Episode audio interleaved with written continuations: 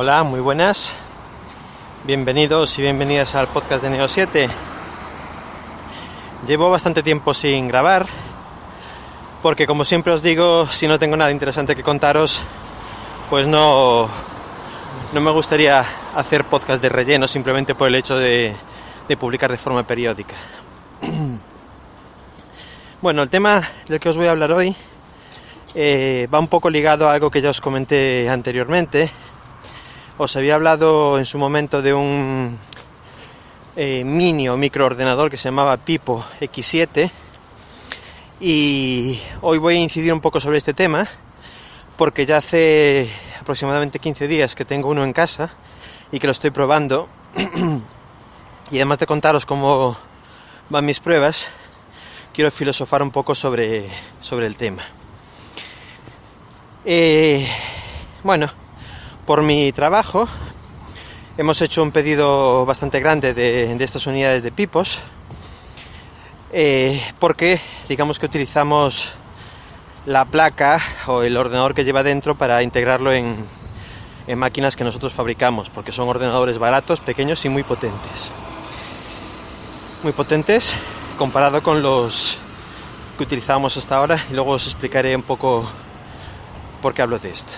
Bueno, el caso es que tengo en casa una Pipo X7, que es un ordenador con un procesador Atom quad-core con 2 GB de RAM y con 32 GB de almacenamiento SSD.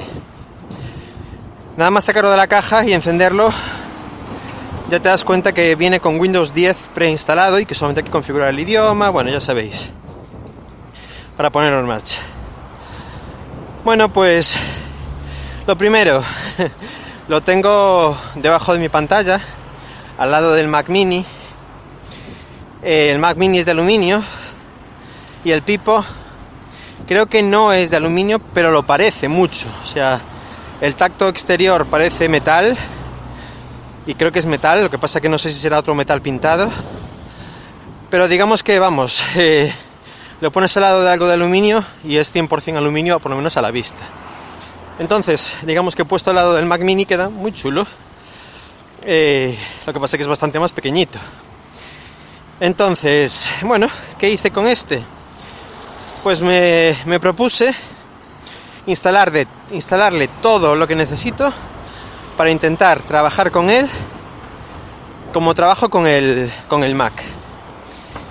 Eh, ¿Con qué software trabajo últimamente? Pues trabajo con software de diseño 3D, eh, concretamente con SketchUp.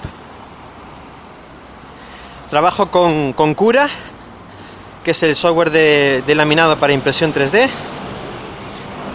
Y, trabajo con un software de, de diseño de circuitos electrónicos que se llama Eagle. Bueno, afortunadamente todos estos softwares son multiplataforma y funcionan tanto en Windows como, como en OS X. Por lo tanto no tuve ningún problema para encontrarlos y descargarlos. Todos ellos tienen licencias, eh, aparte de comerciales, también licencias freeware o, licencias para trabajar de forma libre y de forma legal. Bien. Eh, tengo una licencia de Office 360. Se lo instalé. Eh, y por supuesto los navegadores Chrome y, y Firefox. Bueno, he puesto las utilidades eh, pequeñas que ya sabéis, supongo. Que si el 7zip, que si el filecilla, que si... Eh, no sé. Eh, un visor de PDFs, etcétera, etcétera, etcétera. Todas estas pequeñas cositas que, que son necesarias en el trabajo día a día.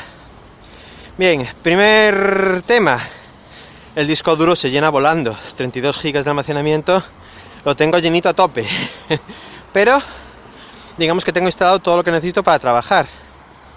Ahora lo ideal si quisiera seguir trabajando con él sería ponerle una SD lo más grande posible, 64 o 128 GB.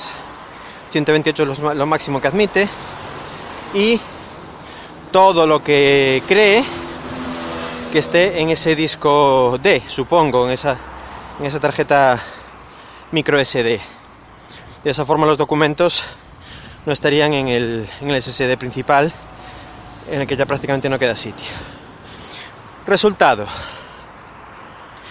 SketchUp es un software de dibujo en 3D que permite diseñar en 3D y que permite mover, girar, rotar todo en 3D.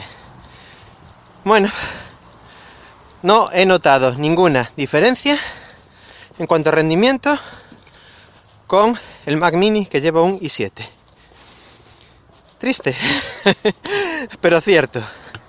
La única diferencia que sí he notado es que hay un plugin para, para SketchUp que es para moderado de sólidos, para que te busque problemas en los sólidos, agujeros sin cerrar o temas de este tipo, o caras internas.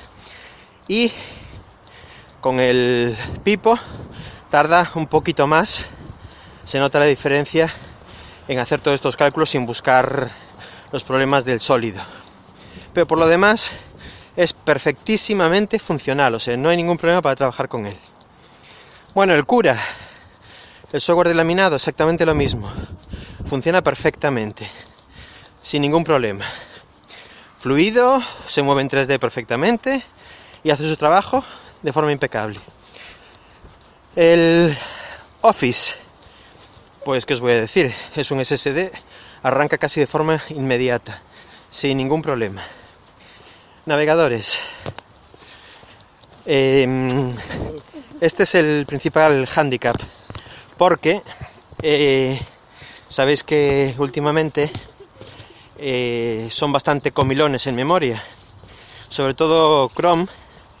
Si abro más de 2, 3, 4 pestañas, el sistema se empieza a arrastrar porque se come toda la memoria.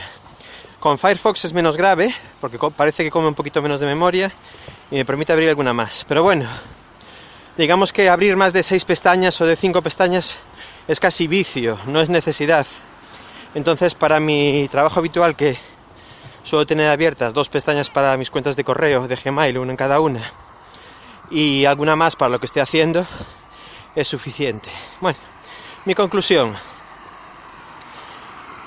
Con un ordenador que me costó 79 euros, puedo hacer todo el trabajo que hacía con mi iMac, con mi, perdón, con mi Mac Mini i7 y con 16 GB de RAM. bueno, es así, no sé si es triste o, o no. En mi caso concreto, que es lo que hago con él, supongo que lo tendré infrautilizado por todas partes, pero digamos que hoy en día cualquiera que quiere tener un ordenador mínimamente eh, potable para poder hacer casi cualquier cosa con él, un ordenador de 79 euros le soluciona la papeleta. Por otro lado, estoy viendo que voy a intentar abreviar porque ya tengo muy poquito tiempo.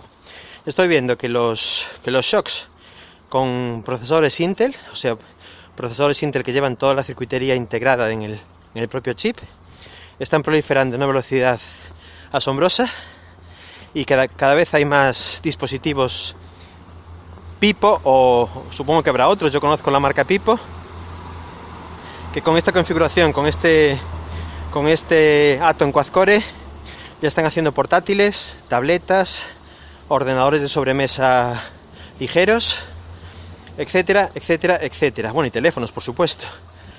Eh, lo bueno de todo esto, que un portátil de aluminio con, con estas características que os, que os comenté, no llega a los 250 euros. Con 7 horas de batería, 2 GB de RAM, pantalla HD, carcasa de aluminio, USB 3.0, sin comentarios. Eh, os quería comentar otro detalle y es que Microsoft ha estado trabajando mucho en poder portar su Windows 10 a ARM y me consta que, bueno, que lo están haciendo. Y la verdad es que, visto lo visto, yo sinceramente creo que no les merece la pena porque Intel, a poco que pasen unos meses, se va a empezar a comer absolutamente todo el mercado ARM. ¿Por qué? Porque va a ser igual de precio y va a tener muchísima, no, muchísima más potencia que, un ARM.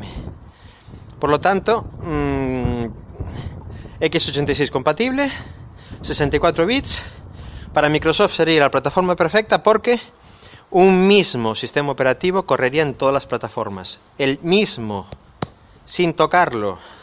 El Windows 10 de 64 bits correría tanto en un teléfono, en una tableta, en un portátil como en un ordenador sobremesa.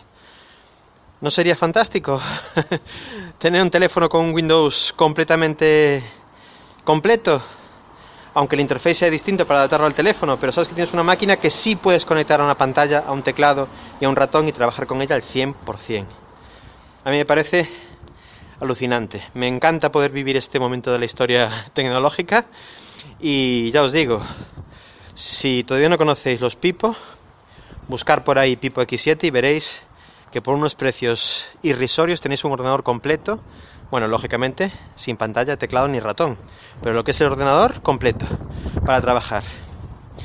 Bueno, nada más por hoy. Si queréis hacerme cualquier comentario, ya sabéis que lo podéis hacer en el en los comentarios de mi blog en mimemoria.net, mimemoria.net, la entrada que acompañará a este podcast.